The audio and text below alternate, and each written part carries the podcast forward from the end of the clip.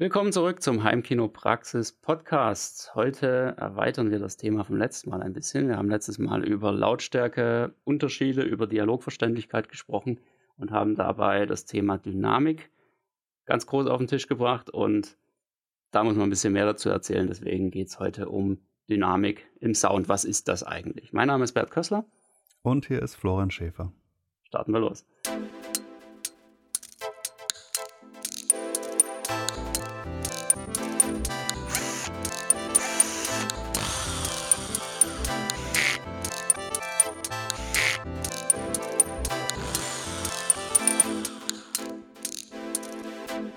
Heimkinopraxis Podcast.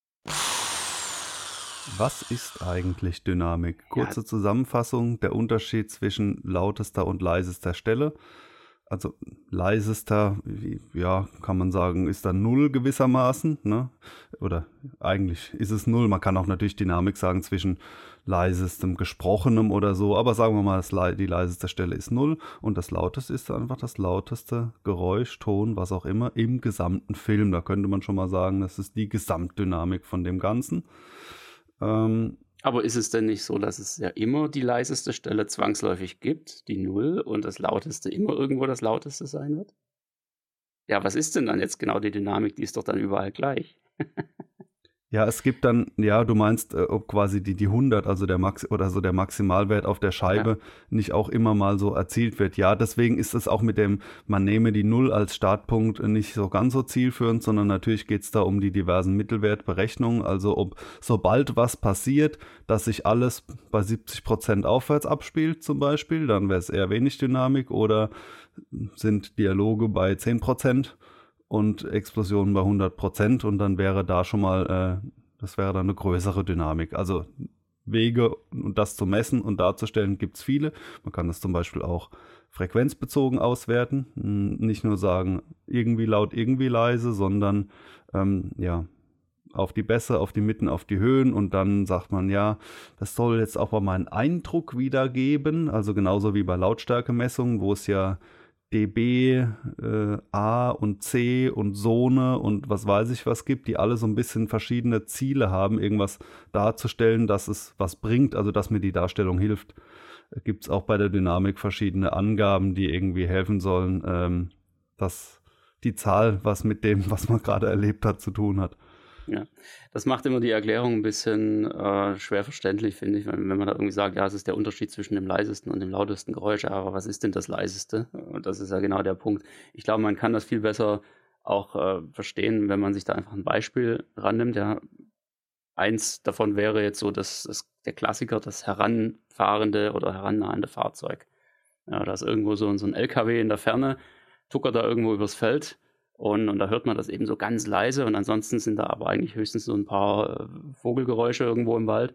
Und der kommt immer näher, kommt immer näher, wird immer lauter logischerweise und dann auf einmal hält er direkt vor der Kamera an, womit er natürlich volle LKW-Lautstärke von, weiß ich nicht, was ja. die Dinge haben, ähm, plötzlich auffahren kann. Ne?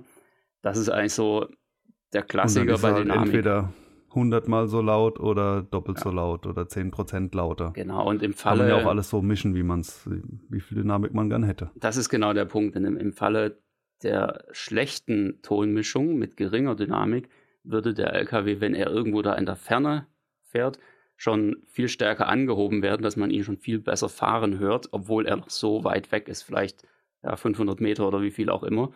Und das macht eigentlich jetzt endlich den Unterschied aus. Ja? Wenn, wenn es eben extrem leise ist, dann klingt es realistischer. Das ist eigentlich die, der, der Witz Ganz dabei. genau, ja. Das, äh, weil es wird ja nicht nur lauter, sondern auch anders bei den meisten Geräuschen. Es klingt anders. Wenn es jetzt aber anders klingt, aber die Lautstärke die gleiche ist, dann ist da so eine Diskrepanz, so von der, vom Realismus her. Und äh, das ist dann was, was auch mich sehr äh, stört. Wobei natürlich ähm, die, die Echtdynamik wie in der freien Natur in einem Film niemals gegeben ist. Das würde ich auch nicht wollen, weil das wäre nicht zielführend, das wäre einfach viel zu viel. Aber es soll nicht so auffällig sein, dass hier irgendwas gleich laut ist, was im, im Sound gerade viel krasser geworden ist, sondern schon so ein bisschen, dass man es noch abkauft. Genau. Anderes Beispiel aus dem Bereich Musik eher. Ja, da gibt es eben auch sehr, sehr viele Aufnahmen, die wirklich eine extrem hohe Dynamik haben wo diese Unterschiede sehr, sehr krass sind. Kann sich jeder mal anhören. Dire Straits beispielsweise, Money for Nothing, ja, das ist so irgendwo der Klassiker, wo es erstmal anderthalb Minuten nur sehr, sehr still zugeht, wo man wirklich denkt, irgendwie, hä, wieso ist denn das so leise? Ich drehe mal auf. Aber dann, wenn es so ungefähr bei 1,30 richtig losgeht, ja, da fliegt einem plötzlich die Anlage komplett um die Ohren. Und das ist eben einfach das Ziel da auch gewesen. Und das ist das, was eben diesen, ja, diesen Wahnsinnseffekt da ausmacht in diesem Lied. Und genau davon gibt es einiges, allerdings nicht genug meiner Meinung nach. Da kommen wir dann am Ende auch nochmal drauf. Aber so als Beispiel könnt ihr euch den Titel einfach mal reinziehen. Am besten in der Remastered Edition. Das passt eigentlich heute wunderbar. Die Originalaufnahme weiß ich nicht genau, wie die ist, aber gibt da übrigens auch eine sehr schöne SACD davon. Also ich glaube, besser kann man speziell auch dieses Album nicht bekommen. Wenn ein Album äh, audiophil ausgeschlachtet wurde, dann das. Ja, das ist halt auch irgendwo einfach das Ding schlechthin. Ne? Ja. Und da ist es eben, also es ist dann wirklich so, dass leise Töne eben wirklich leise sein sollen und laut eben wirklich verdammt laut sein soll. Das ist eigentlich die Idee dahinter. Und ja, kommen wir vielleicht mal so ein bisschen zu den technischen Hintergründen. Ja, wir haben es jetzt schon so ein bisschen angerissen, aber es ist eben letztendlich so, dass ein Audiosignal seit jeher schon immer irgendwie einen, eine Dynamik oder einen Umfang von 80 dB hat. Ja, also es geht immer von 0 bis 80 das ist übrigens auch der Grund, warum ein Lautstärkeregler von minus 80 bis plus 16 irgendwo 0,5 mehr oder weniger äh, geht. Ja, zumindest wenn man eine entsprechende Skala eingestellt hat. Nicht so ein 0 bis 100 Ding, sondern eben minus 80 bis plus 16. Das ist je nach Hersteller nochmal ein bisschen anders. Äh, ist aber egal an der Stelle. Ja. Da geht es letztendlich einfach darum, würde man die Lautstärke um minus 80 dB reduzieren, hätte man das Ding wirklich auf 0 geschaltet. Also dann wäre es einfach aus sozusagen, also Mute. Ja, wohingegen, wenn man das auf Null stellt, hat man im Prinzip Referenzpegel. Das ist die Idee dahinter. Was dann natürlich im Einzelnen nochmal passiert, das hängt dann wiederum von den Lautsprechern ab, von der Einmessung, wie die Kanäle eingepegelt sind und so weiter. Soll jetzt gar nicht unbedingt das Thema sein, aber 80 dB ist einfach die, die technische Grenze. Würde man von der Aufnahme her da schon drüber gehen, würde man ins Clipping kommen. Ja, das heißt, die, die Spitzen der Sinuskurven, der, der Wellen, würden sozusagen abgeschnitten oben und unten, weil einfach nicht mehr, ja, weil es einfach nicht mehr gespeichert werden kann heute in der digitalen Welt. Und dadurch würde dann eben so, so ein hörbares Kratzen oder Verzerren irgendwo entstehen. Das wäre dann Clipping in dem Fall. Also aufnehmen kann man mittlerweile schon mehr. Äh, also so gesehen ist es an der Stelle ein bisschen eine ältere äh, Norm. Also was es gibt. Ja. ja. Gibt ja iOS-Aufnahmen oder, oder, eben entsprechende. Ich habe da so einen äh, 32-Bit Float Audiorekorder. Den, äh, den kriegst du ja. nicht zum Übersteuern. ja. Ähm, da muss ich ziemlich anstrengen zumindest dafür. ja, also es ist. Ja. Trotzdem ist nicht das Ziel beim Anhören, dass sämtliche Dynamik eins zu eins äh, abgebildet wird. Das, das wäre also selbst für die audiophilsten äh, Gestalten wäre das zu viel des Guten. Ähm, aber trotzdem heißt äh, hohe Dynamik, dass halt das, was so in 80 dB oder so da ist, dass es vollständig beziehungsweise ähm, ja, hoch ist natürlich immer ein relativer Begriff, aber dass es sehr stark genutzt wird und nicht, dass wenn man sich jetzt die Waveform, also diese visuell anschaut, dass es so eine Wurst ist, alles gleich laut, sondern dass man sieht, diese Wurst wird ganz dünn und ganz dick. Und dann ist es eben eine Dynamik, also speziell, wenn man sich das so grafisch veranschaulicht, äh, dann, dann sieht man sofort, was Dynamik ist, ne? So, so immer bis, bis zu den Rändern angeschlagen ähm, das wäre das andere, geringe Dynamik. Äh, da ist eben alles, da, da, da schwankt es gar nicht mehr nach unten weg, sondern es ist quasi dieser Schlauch, der da zur Verfügung steht, ist immer ausgefüllt. Und das andere, da sieht man noch stark die Schwankungen. Ja, wie wird denn das echt, äh, ja? erzielt, dass man, also die Aufnahme zunächst mal, also das, was, was irgendwo wirklich zu hören ist, was aufgenommen wird, das hat ja eine natürliche, reale Dynamik. Mhm. Wie wird denn das jetzt in der Aufnahme erzielt, überhaupt, dass die Dynamik komprimiert wird. In x Schritten. Also äh, die Dynamik ist was, was das wird ganz oft durchgequält, wenn man wenn es genau nimmt, bis es dann äh, auf dem Medium landet. Und zwar fängt es schon mal damit an, die einzelnen Tonquellen unterschiedlich laut aufzunehmen. Da ist noch nichts mit Komprimieren, sondern äh, natürlich wird der, am, am Mischpult oder so der Regler weiter runtergedreht. Bei einem Snare Drum Schlagzeugschlag als bei einem Flüstern, wo man den Regler aufdreht. Und an der Stelle wird ja schon die Dynamik künstlich verändert, indem man sagt, die Stimme will ich ja später lauter haben und den Schlagzeug runter. Da fängt es also schon an, dass die, die Quell, das Quellmaterial schon mal so relativ gleich laut ist. Ähm, und dann kann man natürlich noch innerhalb der Schallquellen die Dynamik verringern. Und auch das wird in mehreren Schritten gemacht. Erstmal im Mix und später noch dann im Mastering, was vor allem bei, bei äh, Musik ein Begriff ist, aber bei Filmen auch zum Tragen kommt. Also dass erstmal im Mix jede einzelne Spur noch in der Dynamik verringert wird. So, so Kompressor und Limiter wären da so die zwei Standardsachen und Multipressor auch noch. Also gibt es schon x verschiedene Kompressoren die auch je nach Bauart noch unterschiedlich klingen. Also ist auch schon so eine äh, Wissenschaft für sich, wie, weil das Klangformung so ist. Das ändert natürlich auch den Sound. Und ganz am Ende, wenn das alles so zusammengemixt wird, wird dann das alles nochmal gemastert, also noch unter anderem im Gesamten nochmal komprimiert. Also dieses Zusammendrücken erfolgt in mehreren Schritten um natürlich mehrere Ziele zu erfüllen, dass man es idealerweise auch auf dem Fernseher oder auf so schlechten Geräten noch genießen kann, also alles irgendwie so halbwegs gleich laut ist, aber trotzdem noch echt, also dass wenn dann Schuss fällt, man nicht das Gefühl hat, da ist irgendwie gerade, keine Ahnung, eine Münze auf den Tisch gefallen, sondern es soll ja schon auch ein bisschen knallen, ja, und das halt alles so auszutarieren, äh, dass das Realismus und, und Verständlichkeit ähm, noch da sind. Und wenn man es damit übertreibt, mit Kompressoren zum Beispiel, dann äh, gibt es so ein Pumpen, also dann hört man innerhalb eines Wortes, wie leise Passagen hochgezogen werden und, und Konsonanten oder so runter und dann, ähm, also ist es so ein lautstärke Pumpen, was hörbar ist. Es gibt auch Sidechain Compression, wie beim Radio oder sind so TV-Sendungen, wo der Moderator sagt, so und gleich nach der Pause und dann sagt er kurz nichts und in dem Moment geht dann sofort der Applaus hoch und dann sagt er wieder ein Wort und da, wo das Wort gesagt wird, geht der Applaus wieder runter, sodass quasi immer so am Maximum gekratzt wird und da wirkt der Kompressor, also zum einen auf die Stimme selber, aber ähm, gibt es noch einen Kompressor, der dann auf eine andere Spur wirkt. Das heißt, ähm, wenn gesprochen wird, wird automatisch das Klatschen runtergezogen. Wenn es gesprochen wieder weg ist, wird es wieder hochgezogen. Also, und das ist eben eine Seitenspur, also Sidechain Compression. Gibt es auch in der Musik, wenn man jetzt zum, denke ich, noch weit zurück hier dieses äh, äh, Call on Me oder Original Valerie, da dieses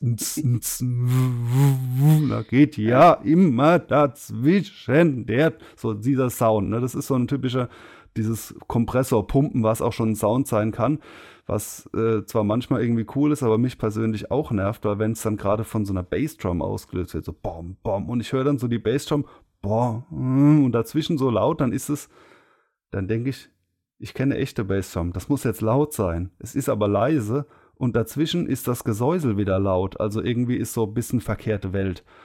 Und da geht dann der, der Realismus runter, was für mich auch zumindest am Anfang ein Problem mit dem Buttkickern war. Da ich dann den Bass nicht höre, den ich aber gerade spüre. Zumindest nicht in dem Maße, weil es wird ja übermäßig der Körperschall verstärkt, ähm, der, wo ich dann dachte, ist unnatürlich, sofort. Mhm. Ja, ähm, ja, und also, im Prinzip ist es mit dem Kompressor teilweise auch so, da schreit jemand und auf einmal ja. ist leise. Und dann denke ich mir, hä, irgendwie das Flüstern ist jetzt so laut wie das Schreien, irgendwas stimmt da nicht. Und deswegen ist das die schwierige Aufgabe, das so auszubalancieren, dass man immer noch das Gefühl hat, das ist irgendwie echt. Aber es wäre natürlich vollkommen daneben, jetzt ein, ein Gewehrschuss oder, oder sonst welche militärischen Sachen zum Beispiel in Echtlautstärke im Heimkino abspielen zu wollen und danach flüstert jemand. Also das, das kann nicht funktionieren. Ja, es ist also eine extreme also, Gratwanderung im, ja. im Soundmixing, kann man, glaube ich, so festhalten. Und äh, es ist tatsächlich, das eine Extrem ist eben den Sound möglichst realistisch zu reproduzieren, was in der Regel zu einem guten Sound führt oder als, als gut empfunden wird. Und auf der anderen Seite ist aber eben genau das Problem, dass sowas in nicht optimalen Hörumgebungen eben nicht wirklich gut ist, ja, sondern es ist eher schlecht für diese nicht optimalen Hörumgebungen. Was sind nicht optimale Hörumgebungen? Zum Beispiel das Auto, weil da permanent Motorengeräusch im Hintergrund kommt. Ja, das können Kopfhörer sein, wenn man irgendwo unterwegs ist. Ja, also jetzt nicht irgendwie zu Hause im Sessel mit, mit den super teuren Over-Ears, sondern irgendwo so unterwegs mit irgendwelchen, ja, jetzt nicht unbedingt in ihr, die schließen ja wenigstens noch gut ab, aber eben so, so Kopfhörer, die eben einfach reingesetzt werden, ganz locker. Ja, das äh, kann ein Problem sein, wenn es kein Noise Cancelling gibt beispielsweise und da eben Umgebungsgeräusche reinkommen. Und dann alles, was irgendwie so an, an öffentlichen Plätzen irgendwo vielleicht stattfindet, irgendwelche Hintergrundmusik, da bringt die hohe Dynamik eigentlich eher Verlust in dem Sinne, weil man viele Stellen einfach überhaupt nicht mehr hört. Und also durch die Geräusche überdeckt werden unten ja. und wenn es lauter wird, die Anlage so schlecht ist, dass dann nur noch äh, schmerzvolles Geplärre rauskommt. Das heißt, das will man dann auch nicht nutzen und dann ist man dann nach oben limitiert. Genau. Und in einem guten Heimkino hört man die, die leisen Geräusche noch, weil man zum Beispiel eine Hashbox benutzt und dann nicht den Beamer hört in den ganz niedrigen Passagen. Und die Lauten gehen auch, weil eben sowohl Raum als auch Technik die hohen Lautstärken hergeben. Genau, und da kommt eben die Dynamikkompression ins Spiel, die an verschiedenen Stellen eben gemacht werden kann. Viel zu häufig eben tatsächlich schon im Mix selbst, also das, das Quellmaterial, was wir dann nachher ausgeliefert bekommen über Streamingdienste, über irgendwelche Musikdienste, was auch immer, CD, ja. Das wird einfach schon von vornherein komprimiert, so im, ja, im Sinne, ja, wir tun den Leuten was Gutes, aber eben ein paar wenigen tut man eben nichts Gutes damit. Einfacher geht es, das hatten wir letztes Mal auch schon angesprochen, mit dem sogenannten Mitternachtsmodus, beziehungsweise mit der Dynamikkompression durch den AV-Receiver oder manchmal auch durch den Player, ja, wo das Ganze eben einfach nachträglich gemacht wird was auch so on the fly während der Wiedergabe auch ohne Probleme funktioniert. Und wenn man eben den Bedarf hat, dass man jetzt spät in der Nacht ein bisschen leiser hören sollte, dann schaltet man einfach diesen Mitternachtsmodus an und versteht dann eben noch die Sprache genauso gut wie die Action, die dann eben nicht die Nachbarn weckt. Das ist eigentlich so die Idee dahinter. Ne? Anderes Beispiel, gerade was, was das Thema Auto betrifft, weil es ist eben auch wirklich ein relativ großes Ding, ja. Denn wenn halt der Motor die ganze Zeit läuft, dann ja, versteht man halt und Windgeräusche. in, in Stellen nichts mehr. Genau. Ja, Windgeräusche, genau, äh, Reifengeräusche, alles, was eben so im Auto dazukommt bis dann das Navi noch plappert am besten. Aber da ist gerade Stimmen sind da ja auch sehr krass komprimiert. Also manchmal haben sie mir auch dann zu viel Bass oder so, je nachdem wie das Autoradio da eingestellt ist, dann hat man immer so ein wenn dann so jemand spricht. Also da wird alles in einen kleinsten Bereich reingepfercht, klanglich, äh, auf das es irgendwie ankommt und deswegen ist ähm, so FM-Radio hören bei vielen Sendern auch überhaupt kein Spaß, Musik, weil die Musik erstmal im Radio nochmal durch einen krassen Kompressor durchgelaufen ist. Ja, genau. Also so in, äh, man, man macht das eben den, den meisten Hörern zuliebe. Ein paar wenigen tut man halt keinen Gefallen damit, aber okay. Ja, es geht dabei auch gar nicht mal zwingend jetzt um die, um die Lautstärkeanpassung, die vielleicht das Auto von sich aus macht. Also die meisten neueren Modelle haben da irgendwo mhm. eine Einstellung, äh, die dann sagt, bei höheren Geschwindigkeiten automatisch die Lautstärke erhöhen.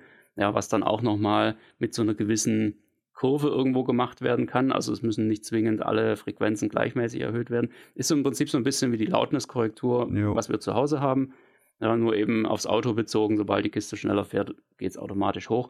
Das muss nicht zwingend ein Eingriff in die Dynamik sein, ist es aber in vielen Fällen dann doch irgendwo, weil die natürlich auch äh, viel geforscht haben und ausprobiert haben, wie man das am besten umsetzen kann, so eine Funktion. Also es gibt verschiedene Punkte, an denen da eine Dynamikkompression auch nochmal on the fly sozusagen reinkommt ins äh, Gesamtsystem, die jetzt gar nicht mal irgendwie was mit der Aufnahme ursprünglich zu tun hatte. Ja, also ich glaube, man kann an der Stelle festhalten, dass Dynamikkompression nicht zwingend was Schlechtes ist, ja, sondern in vielen Fällen eben das Ganze wirklich besser macht, dass sie, dass sie hilft die bessere Verständlichkeit irgendwo hinzukriegen. Kommt in den besten Produktionen immer vor. Also es ist bei, bei jeder Aufnahme, Film, äh, wird alles Mögliche komprimiert. Also dieses, das ist wie echt und, und so, das, äh, so Aussagen sind eben nicht, immer genau. Blödsinn. Ja? Aber ich, ich meine genau, jetzt auch wirklich. Wirkt, äh, wirkt echt, sagen wir mal so, ja. Genau, ich meine jetzt tatsächlich aber auch wirklich, ja. wenn es übertrieben wird. Ne? Also wenn, wenn jetzt nicht eine, eine hochwertige Filmproduktion oder sowas gemacht wird, sondern wenn irgendwie einfach der neueste Hit von äh, Sänger, Sängerin XY irgendwo rausgebracht wird, dann wird da halt einfach Dynamik äh, reduziert, von vornherein gleich mal. Das ist eher die, die schlechte Variante, aber natürlich mit einem vielleicht netten Hintergedanken. Ähm, was ich damit sagen will, ist einfach, dass Dynamikkompression aber nicht zwingend immer was Schlechtes sein muss. Ja? Sie kann durchaus gut sein in sehr vielen Fällen, nur wir müssen eine Sache beachten, es ist dann eben nicht mehr Hi-Fi. Ja, das ist eigentlich genau der Punkt, wenn man, wenn man wirklich eine hochwertige Aufnahme will, die man zu Hause auf der sündhaft teuren Anlage hören möchte, dann ist ein, eine Tonquelle, ja, ein, ein Song oder was auch immer, der eine schlechte Dynamik hat, der stark komprimiert wurde in der Dynamik, das ist dann eher schlecht, weil das genau, also dann wenn es so, wenn man es in zwei Lager unterteilt, die HiFi-Leute wünschen sich mehr Dynamik und die äh, Autoradio eingebaute TV-Lautsprecher-Leute wünschen sich weniger. Die sind in der Regel nicht in der Lage, das zu benennen. Die sagen dann, äh, ich will es besser verstehen oder so. Ja, wieder wären wir wieder bei der Sprachverständlichkeit. Dieses drauf und runter regeln, das nervt, weil das eben bei schlechter Anlage nötig ist. Absolut. Ja, also von daher, und, und das ist auch eine Sache, da, da kommen wir jetzt gleich dazu.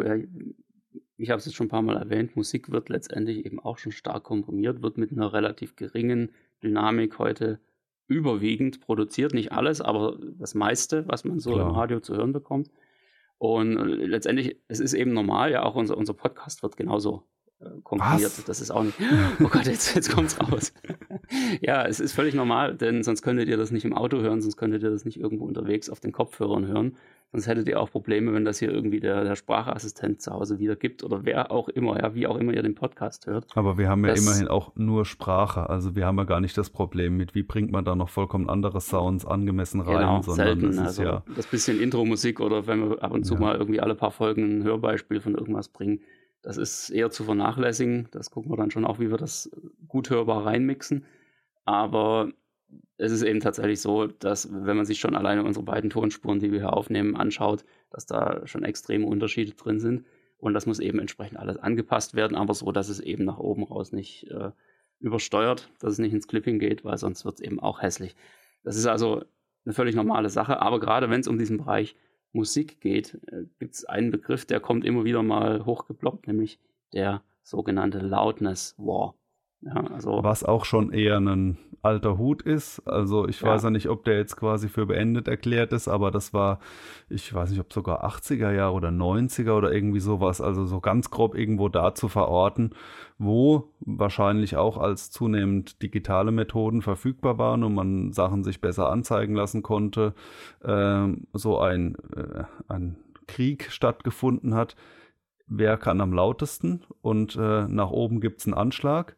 Und wenn man den halt nur dreimal auf der CD erreicht, dann nutzt man ja den Rest nicht. Also sprich, es geht darum, alles immer laut zu machen. Und wenn es besonders laut ist oder die Loudness hoch ist, dann ist eben ähm, sehr stark komprimiert und immer oben. Man sieht es dann schön in der Waveform, also wenn die Artikel, wenn man sie im Internet liest, vielleicht können wir da einen verlinken, da sieht man dann immer, seht her, damals war noch so und jetzt so und jetzt so, da wird dieses Wettrüsten quasi äh, bildlich schön veranschaulicht, auch teilweise in Re-Releases gleiche Alben, so, das wurde immer lauter. Der alte hatte noch Dynamik, da hat man noch einen Schlagzeugschlag erkannt in der Waveform und beim anderen ist einfach immer volle Lautstärke. Nur warum macht man das, wenn es ja bei vielen schlechter klingt? was einfach so ist und auch bei allen Vergleichstests, die ihr vielleicht selbst schon gemacht habt mit Freunden, die sagen, so, jetzt wollen wir mal endlich beweisen, ob A und B besser ist und Blindtest und was weiß ich was. Ganz einfache Regel, laut klingt besser. Beziehungsweise wird als besser eingestuft. Wenn man sagt, hat jetzt Mix A oder B besser gefallen oder, oder Kabel A oder B, muss man vor allem darauf achten, dass es gleich laut ist. Weil und diese ganzen Hörtests, Blindtest, welcher Lautsprecher klingt besser? Der lautere.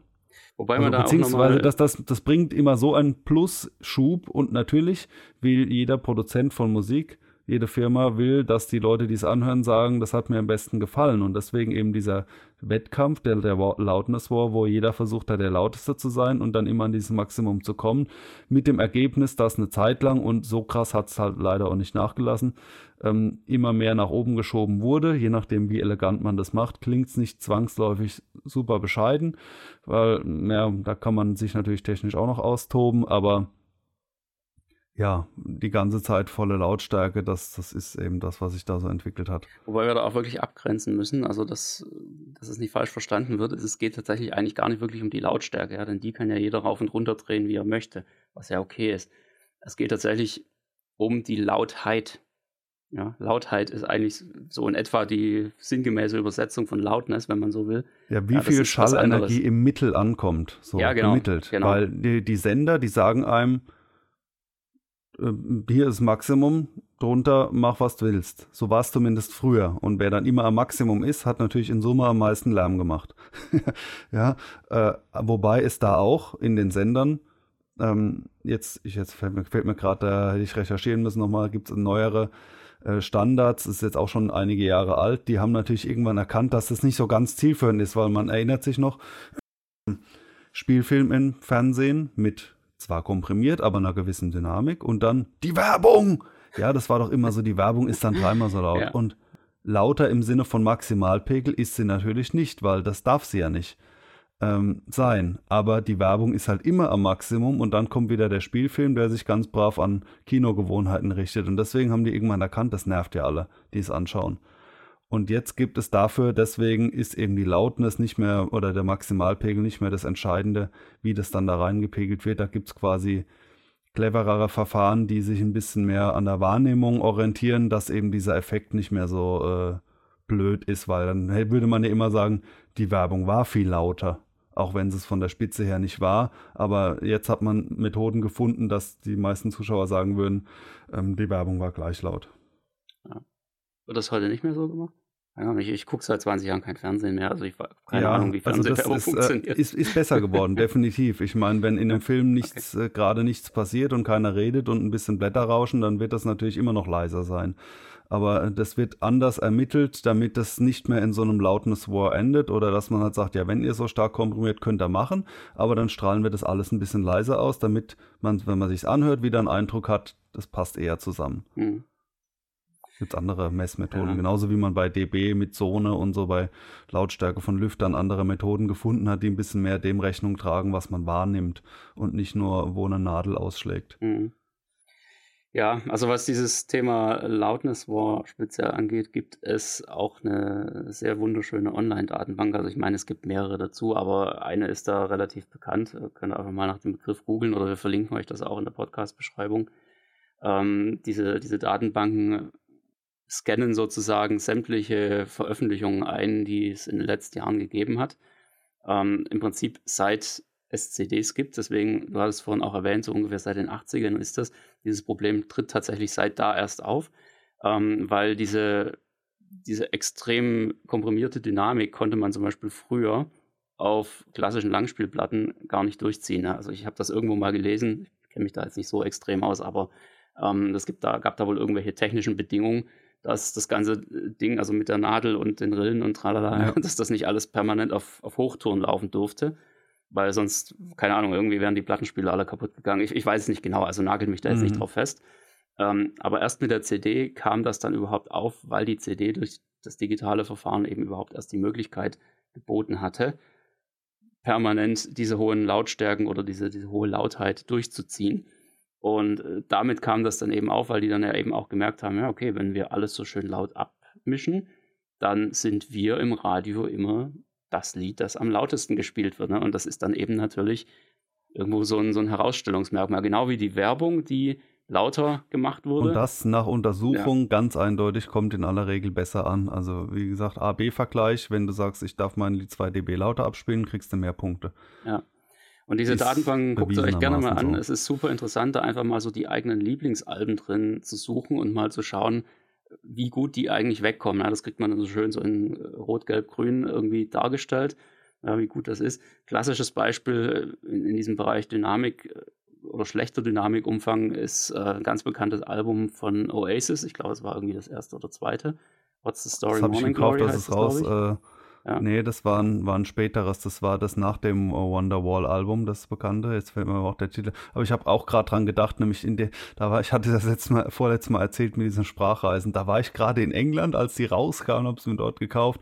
Und da passt es irgendwie ganz gut, weil es geht so. Und dann geht das ganze Album mit so einem Dauergitarrenlärm und, und der, die, ja, das war so einer, hatte in dem Moment die Nase vorn. Ja, also das ist wirklich definitiv äh, absolut nervig eigentlich, wenn man es anhört. Klar, ich meine, Musik, super. Aber ja, da war es halt wenigstens gefallen, so gedacht. Also noch blöder ist ja. es ja, wenn man dann so ein Thriller oder irgendwelche oder Metallica oder sonstige Alben, die halt re- und re-released wurden, ein Beispiel, die es da gibt, und man sieht, oder äh, versucht die erste Auflage der CD zu kaufen oder irgendwie sowas, weil halt die gleiche Studioaufnahme dann im Zuge dieses War ähm, nochmal mit weniger Dynamik rausgehauen wurde. Dann heißt es dann Digital Remaster, also so Begriffe werden ja dauernd bemüht. So hier, hier ja. nochmal in das gleiche in besser und Maßnahme Nummer eins, weniger Dynamik.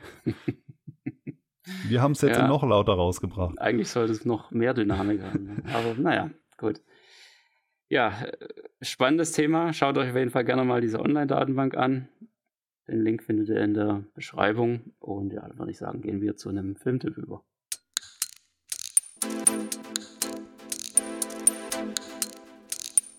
Der Heimkinopraxis Filmtipp.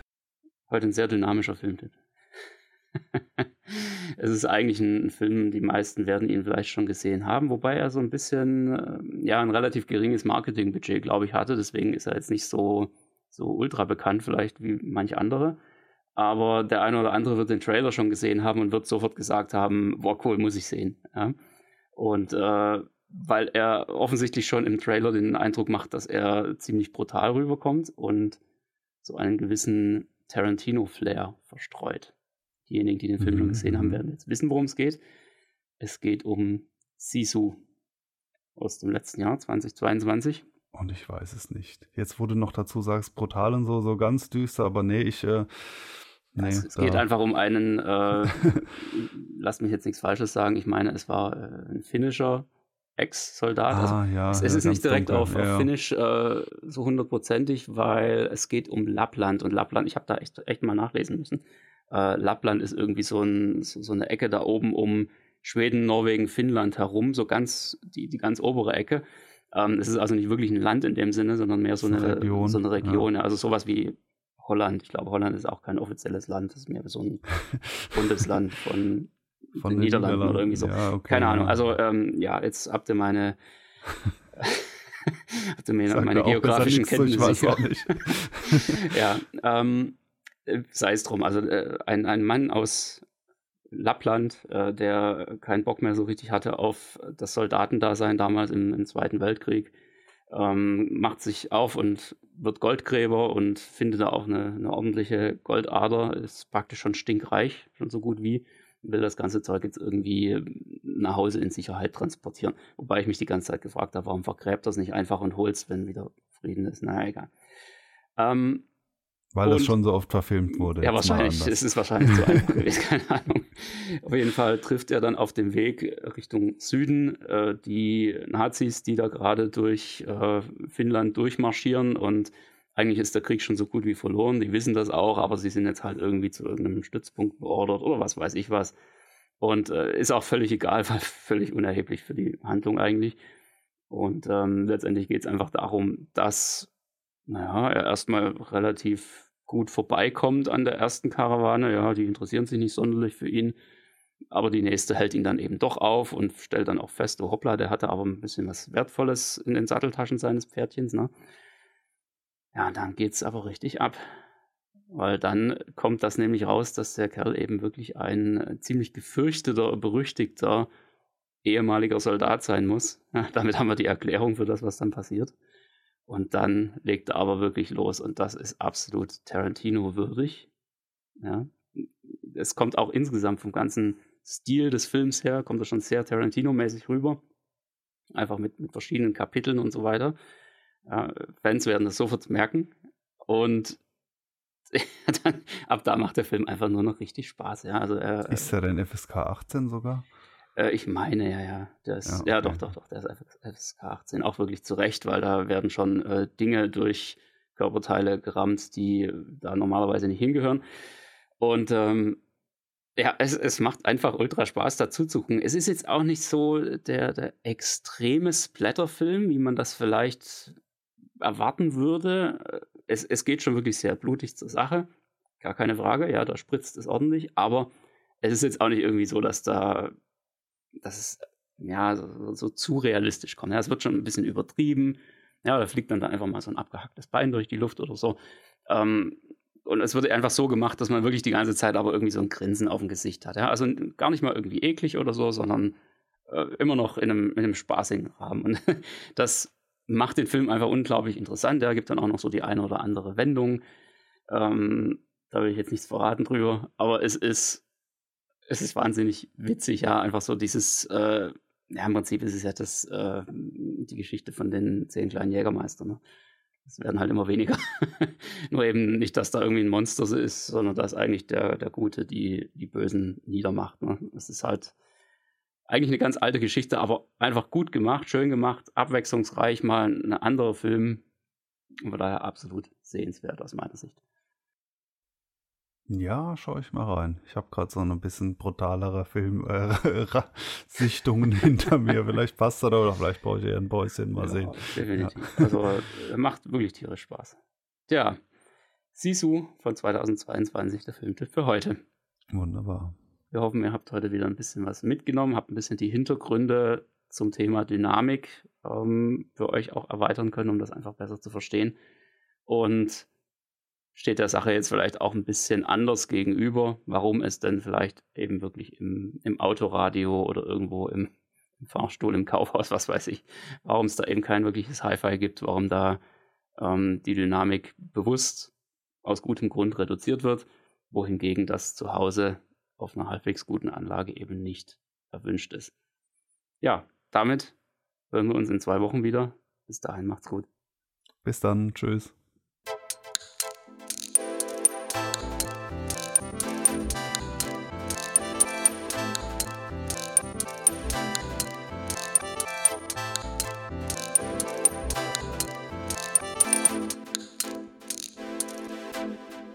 Der Heimkinopraxis Podcast, präsentiert von www.heimkino-praxis.de